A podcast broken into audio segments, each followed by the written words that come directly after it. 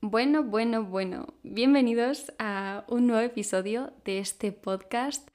Em, para quien no me conozca, yo me llamo Moe, tengo 27 años recién cumplidos y posiblemente si acabas de llegar a este podcast no te hayas dado cuenta de que llevo casi unos dos meses sin subir episodio. Habéis sido muchas las que me habéis preguntado qué, qué había pasado, si iba a subir episodio nuevo. Y sencillamente lo que ha pasado es que he tenido un montón de problemas técnicos para grabarlo. Como sabéis, yo este año decidí dejarlo todo y empezar de cero, lo cual pues me llevó a partir de cero con las cosas que ya tenía, entre otras pues mi principal herramienta de trabajo que era mi ordenador. Y yo mi ordenador lo compré en su momento de segunda mano cuando estaba en la universidad y era muy buen ordenador. Sin embargo, pues no era un ordenador adecuado a los programas de edición de vídeo, de diseño gráfico, que son súper pesados. Y de tanto usarlo estos últimos meses, la verdad es que estaba yendo cada vez a peor y cada vez que grababa un podcast, pues los ventiladores sonaban como si fuera a explotar. Eh, tenía que parar el podcast, tenía que esperar a que el ordenador se silenciara, volver a grabar y bueno, pues al final se volvía muy complicado, no salía genuino y pues decidí esperar un poco, pero ya he conseguido solucionarlo, tengo un equipo nuevo y espero poder mantener este podcast y, seguir subiendo episodios cada semana, que es algo que me hace muy feliz, tenía muchas ganas de volver a conectar con todos y de contaros un poquito pues mis experiencias y hacernos este ratito de compañía que siempre me lo paso súper bien grabando con vosotras. Em, dicho esto, voy a introducir el tema de hoy, que es un tema que dejé aparcado pero que tenía muchas ganas de hablar, y es sobre mi experiencia con las amistades desde una perspectiva introvertida. No sé si os pasará, no sé si seréis personas introvertidas, extrovertidas. Eh, supuestamente existe como estos dos tipos de personas. Para quien no lo conozca, la persona extrovertida es aquella que proyecta su mundo hacia el exterior y que por lo general necesita más de estímulos externos, es decir, de salir, de socializar, de hacer un montón de planes, de conocer gente. Sin embargo, la persona que es introvertida tiene muchísimo más mundo interior. Y esto no quiere decir que no sea una persona sociable, sino que muchas veces disfruta más de su propia compañía, consigo misma, y no necesita tanto de esos estímulos externos para cargar sus pilas. Y mm, no sé vosotros, pero yo en mi caso soy una persona introvertida y hasta que no empecé a conocerme un poco más y a darme cuenta de qué cosas me, me hacían sentir mejor, pues no entendí por qué siempre me había sentido tan incómoda con el tema de las amistades Quizás no incómoda, pero sentía como que no terminaba de encajar del todo con el modelo social o el modelo más habitual que podía haber en las películas, en las series o pues aquello que se consideraba como lo más normal, ¿no? Que era el tener cuantos más amigos mejor, eh, hacer un montón de planes, salir, tener un grupo muy grande de amigos. Yo siempre fui una persona de tener muy poquitos amigos, nunca fui una persona de grupos, sino que a lo mejor tenía distintos amigos pero distribuidos, es decir, un día quedaba con una persona, otro día quedaba con otra, o si quedaba con un grupo, pues era un grupo pequeño y tampoco era una persona súper social. El caso es que el haber crecido con, con, ese ejemplo de amistad desde un punto de vista más extrovertido, es decir, las personas que tienen un montón de amigos, que hacen un montón de planes, pues yo sentía como que no encajaba. Era un sentimiento extraño porque al final, em, sobre todo en la etapa del instituto y la universidad, que son etapas muy de socializar, cuando no hacía lo que hacía todo el mundo y en cambio estaba en mi zona de confort, que era quedar con poca gente o pues hacer planes más chill o un día quedarme en casa, me sentía mal o sentía como esa presión por no hacer lo que hacía todo el mundo, ¿no? Sin embargo, era algo que sí que disfrutaba, pero como no era lo que hacía todo el mundo, pues me producía un poco de, pues, de presión. Sin embargo, cuando hacía lo que todo el mundo hacía o lo habitual, ¿no? De quedar con mucha gente o de pronto durante una temporada hacer un montón de planes, conocer a un montón de gente, me sentía agotada y de hecho es que no me sentía ni siquiera cómoda en esta situación. Entonces era como que no era capaz de disfrutar ni de una cosa ni de otra. Una por la presión social de tienes que salir, tienes que conocer a gente, si no, pues eh, pues eres antisocial. Y por otra era como, vale, estoy socializando, pero es que hay algo que no se termina de sentir del todo bien. Y creo que no entendí el por qué me sentía así hasta que no empecé a conocerme un poco más a mí misma y hasta que no entendí que era una persona introvertida, que en aquel momento no, nunca había escuchado hablar de los introvertidos y de los extrovertidos. Y lo que a mí me pasaba, sencillamente, es que yo tenía una batería social, esto es algo que le pasa mucho a las personas que son introvertidas, y es que cuando te lo estás pasando bien, a lo mejor estás en el momento culmen de la noche, estás pasándotelo fenomenal y de pronto te da como un bajón y lo único que quieres es irte a casa. Y no es que tengas un problema con los demás, no es que alguien te haya hecho algo, no es que de pronto te sientas incómodo, simplemente que se te acaba la batería, no tienes más energía social y lo único que quieres es ir a tu habitación y cargar tus pilas, estar contigo misma, no necesitas más estímulos externos, es como que ya te has saturado de todo. Y yo durante mucho tiempo tenía un problema que iba muy relacionado con mi falta de autoestima y era el hecho de que siempre fui una persona pues muy complaciente con los demás.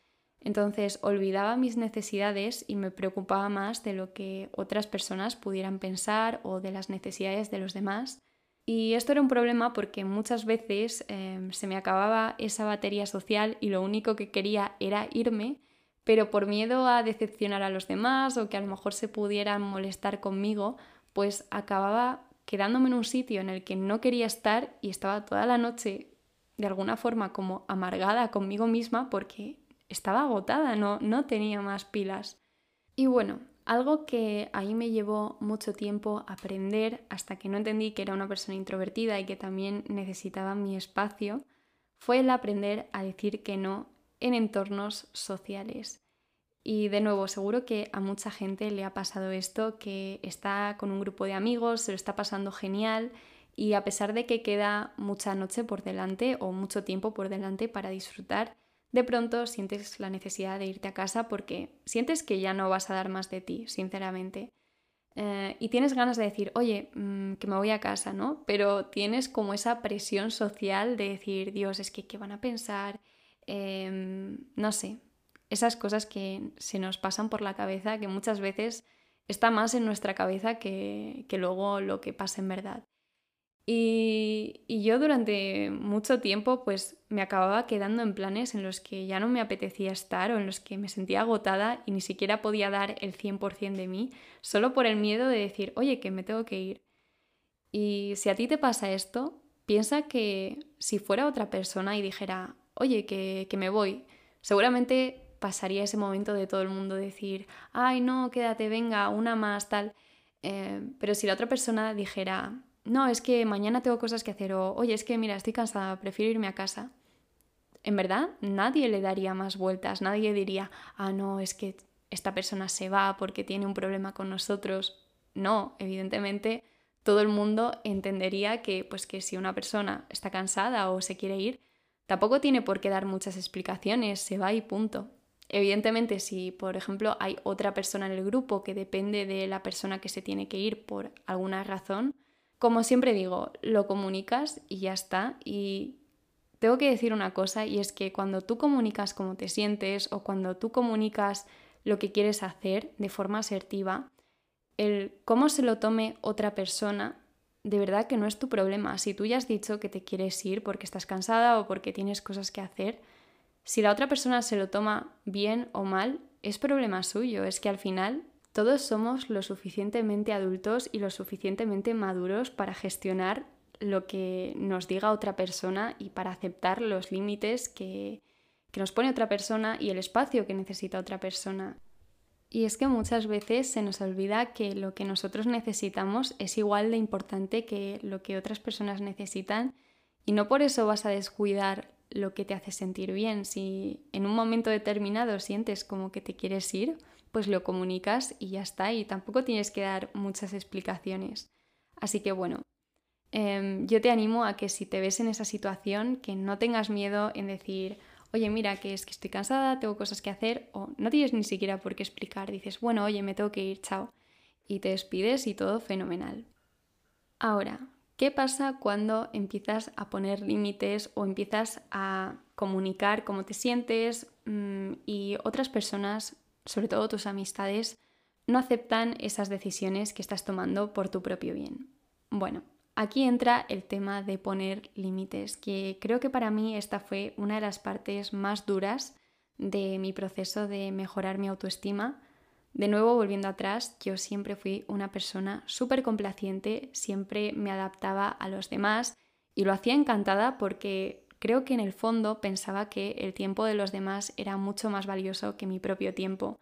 Y, no apreciaba mi tiempo, no valoraba, em, en, en general no me valoraba a mí misma y por eso yo creo que por esta razón siempre me adaptaba a los demás porque de alguna forma sentía que, que, que era una afortunada porque todos los demás me brindaran su tiempo, ¿no? Y os voy a contar algo que a mí me pasó con una amistad que tuve y de cómo cambió después de ir poniendo límites con esta persona. Bueno, volvamos a que yo era una persona súper complaciente, entonces me pasó con una amiga que era como que sentía que yo siempre invertía más energía en ella que ella en mí. Tengo que decir que cuando tienes cualquier tipo de relación con una persona, aunque sea de amistad, eh, es cierto que cuando tú inviertes en una persona tiene que ser algo genuino, ¿no? No estás esperando que la otra persona te lo devuelva. Pero sí que es cierto que cuando inviertes mucho y no es recíproco, como que no se siente del todo bien. Y yo al principio pues no me daba mucho cuenta de esto. Yo lo veía como que era una persona muy ocupada y que qué suerte tenía yo de que esta persona me dedicara tiempo a mí porque yo la tenía mucho aprecio, la verdad. Además, algo que me pasaba con todo el mundo es que yo siempre me adaptaba a sus horarios y posponía mis prioridades porque pensaba, bueno, es que son mis amistades, es que eh, qué mejor que dedicar tiempo pues a ellos, ¿no? Entonces justificaba el, que iba a ver a mis amistades para posponer pues cosas que a lo mejor para mí sí que eran prioritarias, como estudiar para un examen, terminar un trabajo, em, pues yo qué sé, dedicarme tiempo a mí o ir a entrenar. Siempre me adaptaba al horario de los demás y en el fondo esto pues yo tenía bastante culpa de ello porque tenía que aprender a encontrar un punto medio, ¿no? Y entonces con esta amiga lo que pasaba es que yo siempre me ofrecía a ir a verla. Entonces yo tenía que invertir una hora y media de mi tiempo en transporte público para ir a donde ella vivía y siempre pasaba lo mismo y es que cuando nos veíamos pues nos tomábamos un café, un refresco, lo que fuera, estábamos una hora hablando y de pronto pues siempre se tenía que ir porque había hecho otros planes con otras personas entonces yo pues me volvía a mi casa. Y tengo que decir que yo esto era algo que lo veía súper normal porque pensaba, bueno, pues mi amiga es una persona muy sociable, es una persona muy ocupada, tiene otras amistades, entiendo perfectamente que haya hecho planes con otras personas. Pero sí que es cierto que a mí me daba la sensación de que yo invertía más energía que ella. Es decir, como que no era del todo recíproca la relación y en el fondo pensaba que igual si yo le propusiera quedar en otro sitio o por ejemplo quedar en un punto intermedio que nos viniera mejor a las dos, igual ella no aceptaría tanto el moverse, ¿no? También tenía la sensación como que los planes guays siempre los hacía con otras personas y como que conmigo solo quedaba para matar el tiempo, es decir, me di cuenta que siempre que nos veíamos, ella tenía luego que irse a hacer otras cosas y cuando yo me reservaba toda una tarde para verla a ella, pues ella nunca tenía como tiempo suficiente para mí, siempre tenía como otras prioridades. Así que un día, pensándolo bien, dije, bueno, pues voy a proponer el quedar en un sitio intermedio o quedar un día que me venga a mí mejor la hora y así pues nos adaptamos un poquito mejor las dos. ¿Y cuál fue mi sorpresa? El ver que pues mi amiga eh, no solo nunca podía adaptarse al lugar al que yo proponía, sino que tampoco se adaptaba a mis horarios. Y sobre todo lo que me hizo cambiar un poco eh, mi perspectiva de ella era que no hacía ningún esfuerzo por adaptarse. Es decir, o me adaptaba yo a los planes o si no, no nos veíamos. Evidentemente, para mí esto fue un shock. Eh, durante mucho tiempo me sentí muy triste porque era una persona a la que apreciaba un montón.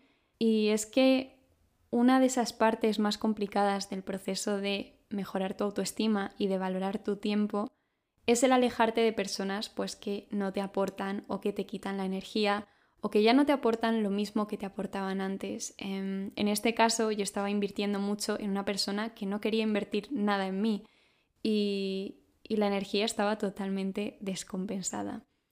Em, por supuesto hay que entender que a lo largo de la vida no siempre vamos a ser la prioridad para todo el mundo y esto está perfectamente bien y es totalmente entendible, pero en mi caso yo estaba invirtiendo muchísimo en una persona a quien en el fondo yo le daba bastante igual.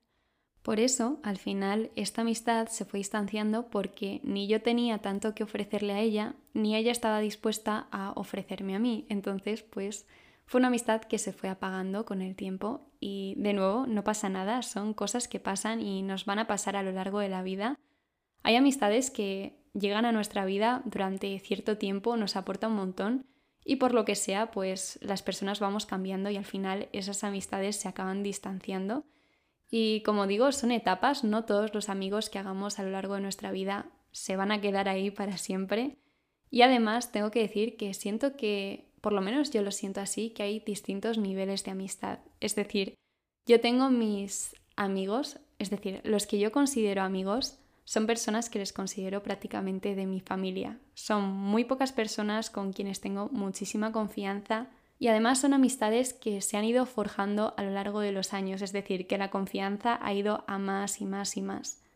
Luego aparte tengo lo que yo llamo los amigos secundarios, porque decir conocidos me suena como demasiado lejano, ¿no? Pero puede ser como la gente de clase o la gente de trabajo con quien te lo pasas bien es una amistad un poco más superficial porque a lo mejor simplemente sales con ellos a tomar algo o quedas un día para un par de horas, pero no es una persona con quien te irías de viaje o quizás no son personas con las que pues te abrirías en canal, ¿no? y les contarías toda tu vida.